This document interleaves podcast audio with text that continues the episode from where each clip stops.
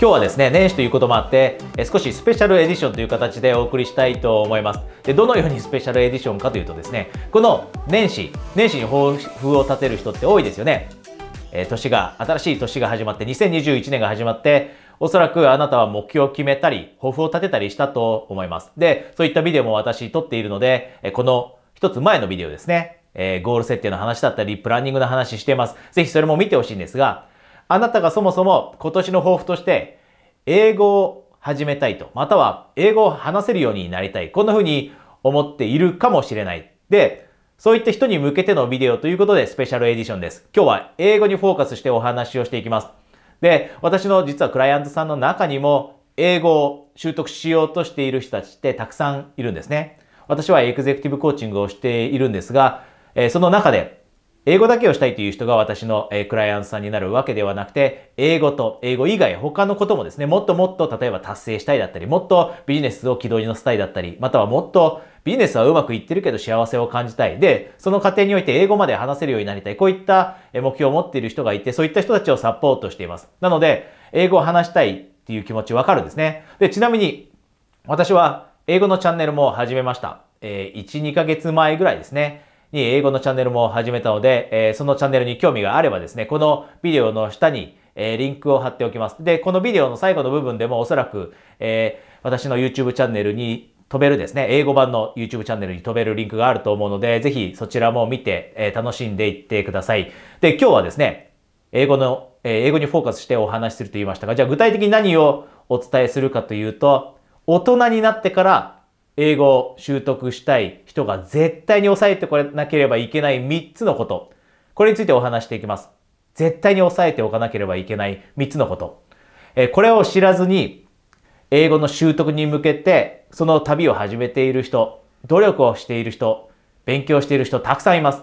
で、あなたの周りにもたくさんいると思うんですね。英語長い間やりたいやりたいと思っていながらも全然英語を話せるようにならない人っていますよね。で、あなたにはそういった人になってほしくなくて、で、なぜならば私も同じ場所にいたからです。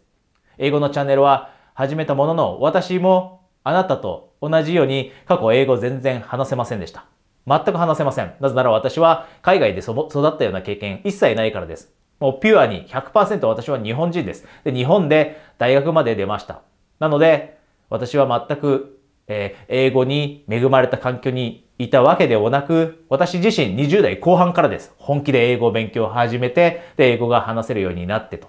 でも、私も過去あなたと同じような場所にいて、で、あなたももしかしたらこう思ってるかもしれません。実際に自分って英語を話せるようになるのかなと。今勉強しているものの、ペラペラに英語を話せるようになるなんて無理なんじゃないと思っているかもしれません。で、私も実はそこの場所にいました。で、そこの場所にいたからこそ分かっている、絶対に押さえておかなければいけない3つのポイントがあるんですね。それを今日一つずつお話していきます。なので、あなたがもし本気で英語をマスターしたいと思っていたら、ぜひこの一つ一つ押さえていきましょう。じゃあ、まず一つ目です。まず一つ目。それは何かというと、あなたと同じ状況にいる人から英語の勉強方法を学びましょう。これがもう必須です。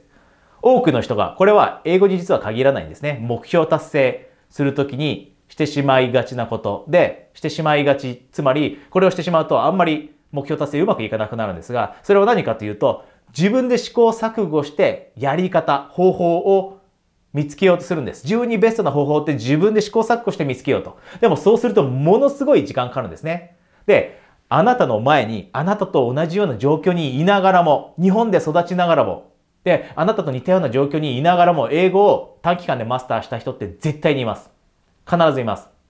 で、そういった人たちから英語の勉強の仕方を学ぶんです。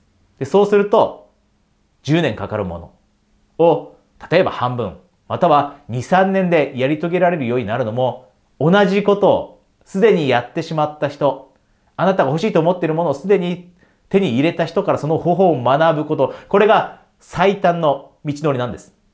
で、特に英語に関して言うとよくやりがちなのは、英語を勉強したい人って英語を習いますよね。で、ネイティブの人に習ったり、または YouTube でバイリンガル、つまり海外で英語圏の国で育った人たちに英語を学んだりします。で、そこでよくミックスしちゃうんですが、英語もちろん学ぶのはネイティブな人だったりバイリンガルの人がいいです。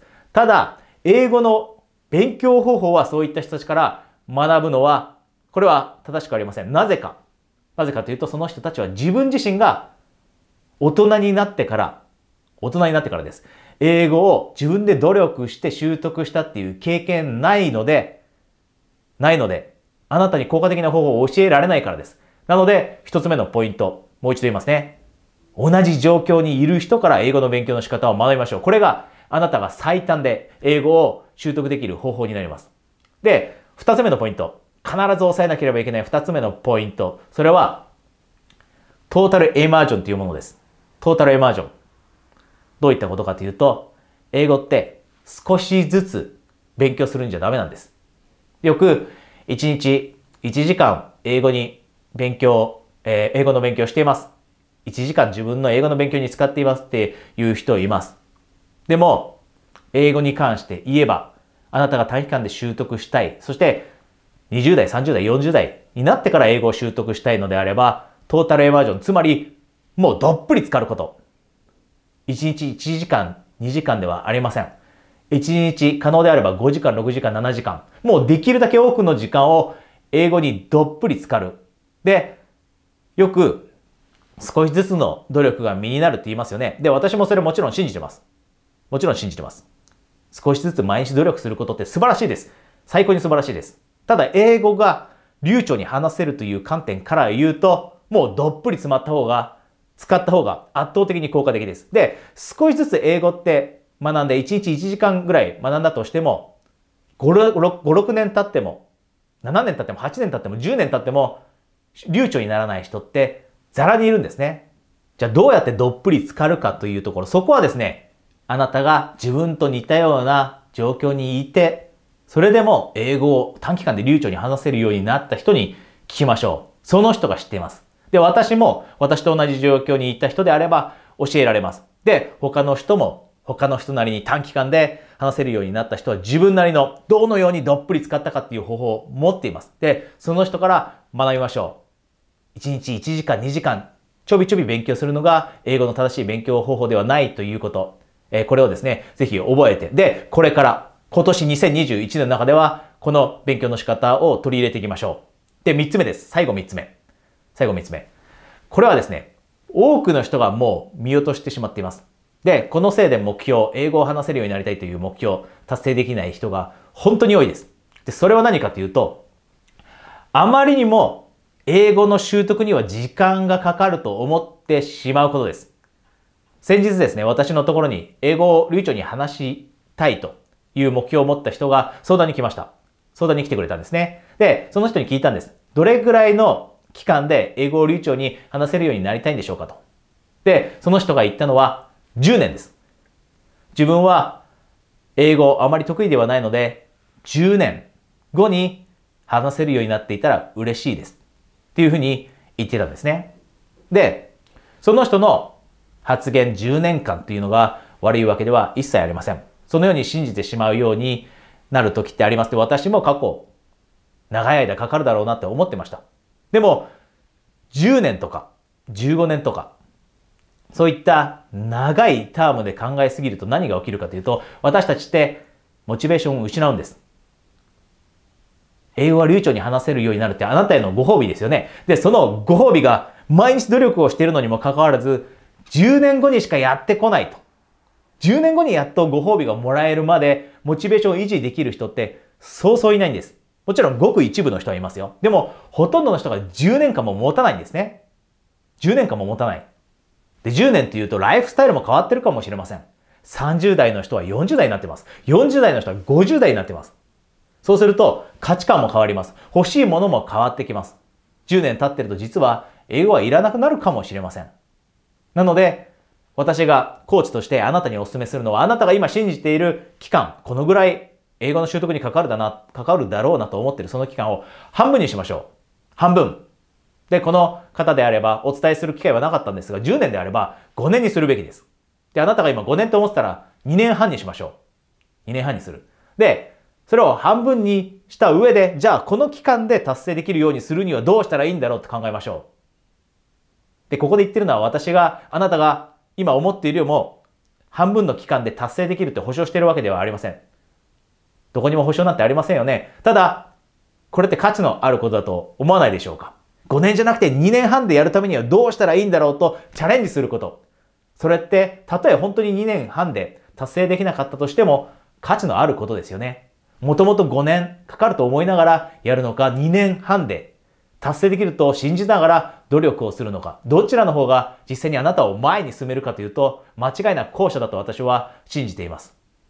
なので、あなたが今かかると思っている期間、英語の習得にかかる期間を半分にしましょう。で、ここで一つ、私の話ですが、じゃあ私がどれぐらいの期間で英語を身につけたかというと、1年半です。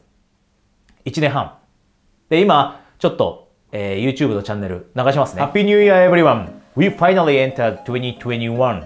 Are you excited about the new year? If you are not, then you might be thinking this year is going to be similar to last year.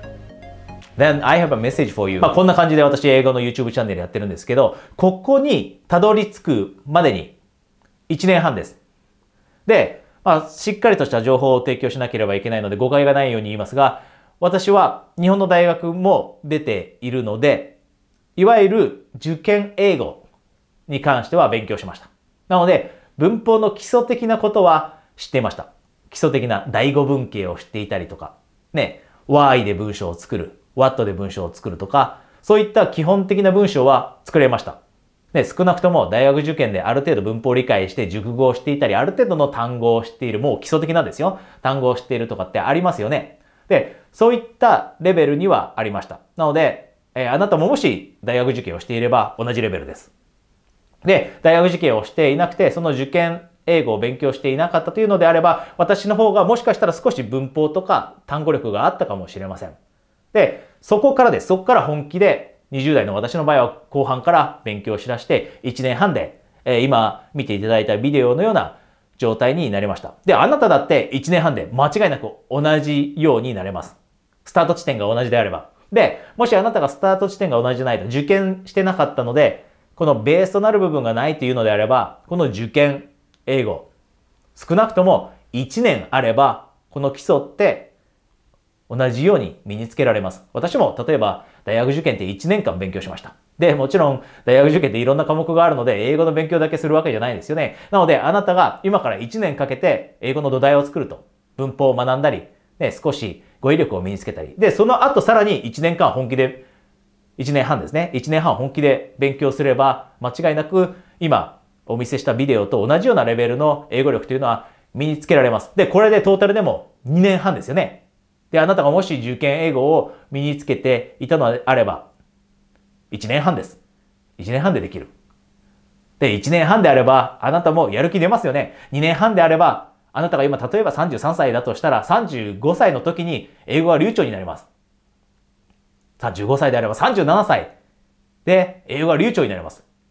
10年かかると思うよりも、2年後に英語が流暢になると思った方がやる気になりますよね。そしたらどっぷり使ろうという決意もできるようになりますよね。で、このように英語って習得していくんです。なので、あなたもですね、ぜひ、今、年始です。で、これから習慣づくりってしていくと思います。で、その習慣づくりの中でもちろん英語に関する習慣、勉強の習慣、どっぷり浸かる習慣、こういったものを取り入れていって、で、2年半後には英語を流暢に話せるようになっていったら最高だと思うので、それを目指してぜひ、えー、今年ですね、2021年、え努力を続けていきましょう。でここで一つだけ、えお知らせがあります。私はですね、今、えー、体験コーチング受けたいっていう人がたくさんいるんですね。で、そういった方に向けて、えー、体体験価格でですね、1回だけコーチングのセッションを受けられるようにしています。で、通常ですね、コーチングっていうのは、えー、6ヶ月だったりっていうふうに続くコースなんですが、え、どうしてもコーチング受けてみたいと。例えば、まあ、英語だけじゃないです。英語もやった上でさらに自分の人生の他の部分も高めていきたい、成長させたい、こんな風に思っている人が私のエグゼクティブコーチングというのを受けられるんですが、あなたはもしそういった方に該当していて、ただ一番最初まずは試してみたいと。一回どういったものか、私とオンラインのですね、コーチングセッション試してみたいと思ったら、このビデオの下に情報があるので、そちらを見てお申し込みください。それでは次のビデオでお会いしましょう。エグゼクティブコーチ、大塚愛斗でした。